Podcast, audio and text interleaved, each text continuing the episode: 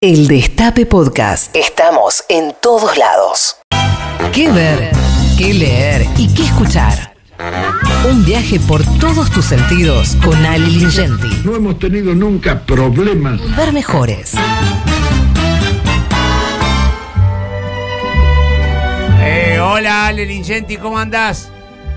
Hola, hola Daddy, hola compañera, ¿cómo andan todos por ahí? Muy Muy bien. bien, muy bien. ¿Cómo, ¿Cómo va todo? ¿Qué novedad?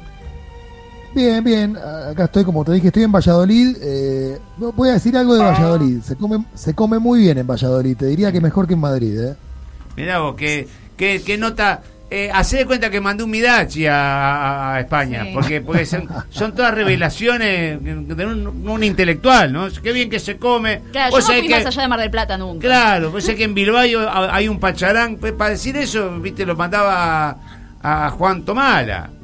¿Qué? Se supone que vos vas, vas a tener otras referencias Ah. de una de una España eh, mora, de una España este Más sensibilidad pedís. claro, de una Claro. Espa- claro, Mirá, de, de- te voy a de contar España algo. del Prado. En, en principio, acá en Valladolid hay un festival de cine y hay un foco dedicado al cine argentino. Sí. Eh, bueno, está bien, hablame de comida. Eh, y bueno, y la, ci- la ciudad es muy bonita, así Sí. que si, si en algún momento pasan por Madrid, Sí. eh, está apenas una hora de tren y es una Sí. ciudad muy bonita. Bueno, Escuchame una cosa, a hablar. que decime qué, comida rica hay en Valladolid, ya que dijiste eso, no. Y yo estoy a dieta, Y estoy con una dieta todo lo que proteica, tenga- decime. todo lo que tenga que ver con el mundo marino, digamos, eh, el pulpo, Oh, las la sepias, de tu eh, calamares. Hay algo que se llama acá arroz cremoso, que Oh. ya te da la idea la palabra. Oh. Eh, hacen unos risotos muy buenos. Uh, eh, no, pero hablame del pulpo, hablame del pulpo. El Sí, pulpo es, como, el es como una pierna mía, ¿no? El- los tentáculos. El pulpo sí, sí. Eh, el secreto del pulpo, para mí, Daddy, tiene que ver con, con la cocción, ¿viste? Lo que se llama acá el pulpo a feira, que es el pulpo gallego, Sí. se hace con... Primero hay que... ¿Saben cómo se cocina el pulpo? Lo explico muy bre- brevemente. Ah, bueno, compras- sabe de todo. Sí.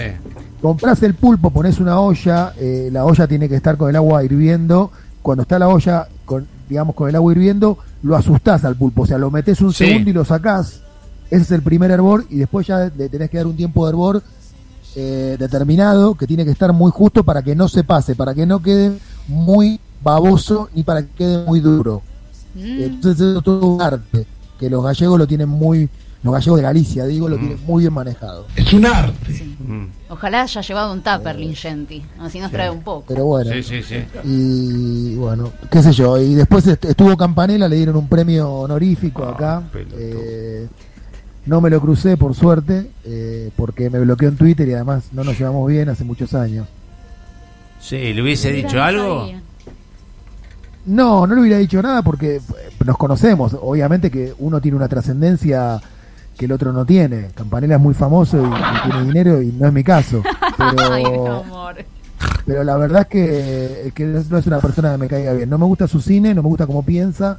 Mm. Y Además me parece muy cobarde, muy cobarde que porque le digas algo con lo que no estás de acuerdo que te bloquee en Twitter. Pero bueno, Sí, sí, muy así como muy muy de lo comía, ¿no? Una cosa así que Ah, sí, Sí, yo no te, medio, no te- claro, no te doy alfajor.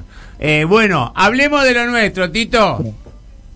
hablamos de lo nuestro. Vamos a hablar de una serie que me recomendaste, que es una serie de apenas cuatro capítulos. La primera virtud de una serie a esta altura de las circunstancias es que sea corta. Porque ya que estamos consumiendo tanto de, de- de este tipo de, de, digamos, de ficciones audiovisuales, eh, uno agradece que sean cortas, sintéticas. Este es el caso. Estamos hablando del Código de la Discordia, que es una serie que le gustó mucho a Daddy. Sí. Ahora le voy a dar paso para que Daddy explique por qué. Sí, pero usted Eh, a dónde, a dónde que- usted. Sí, básicamente eh, Mm. quiero contar cuál es el caso. Una de las demandas más polémicas que tuvo Google en su historia, Google tiene muchas demandas judiciales, eh, tiene que ver con uno de sus inventos más preciados, inventos entre comillas, que es el Google Earth. ¿Quién no usa hoy Google Earth? Sí. Eh, es, es algo que sirve para ubicarse, para los GPS, para, para los mapas. Bueno, aparentemente, aparentemente, el Google Earth en realidad no es un invento de Google, de Google sino de TerraVision o TerraVision, como ustedes prefieren, Sí. que era un proyecto creado en los años 90 como si fuera una obra artística a través de imágenes de satélite y de datos geográficos por un estudio de arquitectura alemán que se llama Art Mascom, Sí, con sede en Berlín. exactamente. Eh, se- se- Alguien- que surgió alguien- después de la, de la caída del muro. Exactamente, Ah, una un- Berlín una- en la que hubo- todavía no había llegado mucho la, la, la, la furia de Internet. No, no, no, no, pero hubo como una, una cosa de ditela este, que siempre pasa en esas explosiones este, post, post autoritarismo, post dictadura o lo que sea, y entonces en, en- en esas explosiones eh, eh, surgió un movimiento cultural eh, rebelde, contestatario, muy importante, que fue este grupo de alemanes, ¿no? Exacto, que venían de, de- era más una colonia artística que informática y sin embargo terminaron inventando que algo que después Google iba, digamos, a patentar muchos años más adelante. Ahora, en el 2014, digamos, Sí. esto fue en 2006, Sí. los alemanes se reunieron por primera vez con representantes de Google. Eh, el invento oficial de Terravision o Terravisión, como ustedes prefieran, fue en 1994. En el año 2006, cuando se dieron cuenta que, que Google los había, se había, digamos, eh, sustraído eh, el invento, se reunieron con Google y le, le propusieron a llegar a un acuerdo. Y Google puso, imagínate, es una empresa, es la empresa más poderosa del mundo junto con Amazon, hoy por hoy, me parece, eh, puso una especie de, legión de abogados y logró eh, ganar el juicio, con lo cual eh, los, los 100 millones de dólares de demanda que habían establecido como pauta eh, estos alemanes eh, quedaron en la nada. Google se quedó con el invento, no tuvo que poner un mango, eh, y esta es un poco la, la, la historia que cuenta esta serie, que me parece que tiene también eso que dice Daddy, que captura muy bien un espíritu de época, o sea, cómo era la Alemania posterior a la caída del muro, más allá del caso que tiene que ver eh, con Google. Eh, las actuaciones están bien, la realización está perfecta. Eh, a vos yo creo que te entusiasmó más que nada por el tema, ¿no? A mí me gustó el tema, me gustó lo que se trata, me gustó me gustó esta cosa de, de, gato y de ratón, de, de poder y, y sojuzgamiento que, que, que- que tiene el mundo en general, en el cual es un tema tan en boga, tanto de lo que lo vivimos, este, lo- los medios concentrados, los poderes concentrados y, y las posibilidades de, de- de- de- de- de grupos que quieren algo mejor y con todo lo que se encuentran. eh, ¿no? Y eh, es un es un tema mundial que a mí me a mí me llevó, me tocó y me sensibilizó por esta cosa que estamos pasando en el país también, ¿no? También la serie de ahí pone el foco en lo que fue el nacimiento de Silicon Valley, ¿no? De, Para que se te cortó, ¿qué me dijiste? ¿Qué me dijiste? No, que, que, que también la serie pone el foco en lo que fue el nacimiento de Silicon Valley, Claro, claro, sí, sí. eh, que es, eh, don- digamos, el mayor polo tecnológico del mundo, donde nacieron empresas justamente como Google. Y en la serie hay un hippie que traiciona. Yo que no me llevo muy bien con los hippies, digo, siempre hay que tener cuidado. Siempre hay que tener cuidado. Hay un hippie del Silicon Valley que traiciona a los alemanes. ¿Te acordás cuál es? Sí, sí, el Colorado. Ese, exactamente. El- el Colorado, sí, bueno, sí, sí. finalmente, el estudio Artancom, que existe, que es el inventor de lo que hoy es Google Earth, Sí. En realidad, en realidad me, me, me dejame hace- hacer un, un- abrir una llavecita, porque si no le caemos a los hippies. Eh, era un hijo de puta disfrazado de hippie, porque si no me hizo acordar lo mismo que decir un peronista traidor. Un peronista traidor eh, es un traidor, digo, no, no, no, es, no, no es un peronista, ¿no? es un traidor. Como decía mi papá cuando hablaba de la policía corrupta, son delincuentes, Rubén, no me digas que policía.